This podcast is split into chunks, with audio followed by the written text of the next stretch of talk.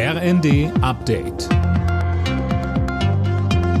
Stündlich neu. Auf den Punkt informiert. Ich bin André Glatzel. Guten Tag. Tanken und Heizen wird bald deutlich teurer. Der CO2-Preis wird im kommenden Jahr deutlich erhöht. So sieht es der Haushalt 2024 vor, auf den sich die Ampelspitzen nach langem Hin und Her geeinigt haben. Außerdem soll die Schuldenbremse wieder eingehalten werden. Scharfe Kritik an der Haushaltseinigung kommt von CDU-Chef Merz. Sie geben jetzt das Geld aus, das Sie im Klima- und Transformationsfonds haben, und dann werden Sie uns zur Mitte des Jahres sagen, tja, das ist nun alles unvorhergesehen gewesen, was da in der Ukraine auf uns zukommt. Und jetzt müssen wir noch einmal die Haushaltsbeschlüsse überprüfen. Es ist finanzpolitische Trickserei.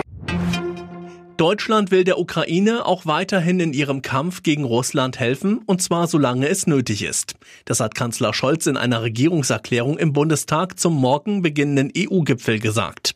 Der SPD-Politiker will die Ukraine auch auf ihrem Weg in die EU unterstützen. Dazu sagte Scholz, Neben unserer verlässlichen, international abgestimmten Unterstützung der Ukraine ist auch die Erweiterungspolitik der Europäischen Union Teil unserer Strategie im Ringen um Frieden in Europa. Die Europäische Kommission empfiehlt uns, Beitrittsverhandlungen mit der Ukraine und mit der Republik Moldau zu öffnen. Die Bundesregierung befürwortet das ganz ausdrücklich.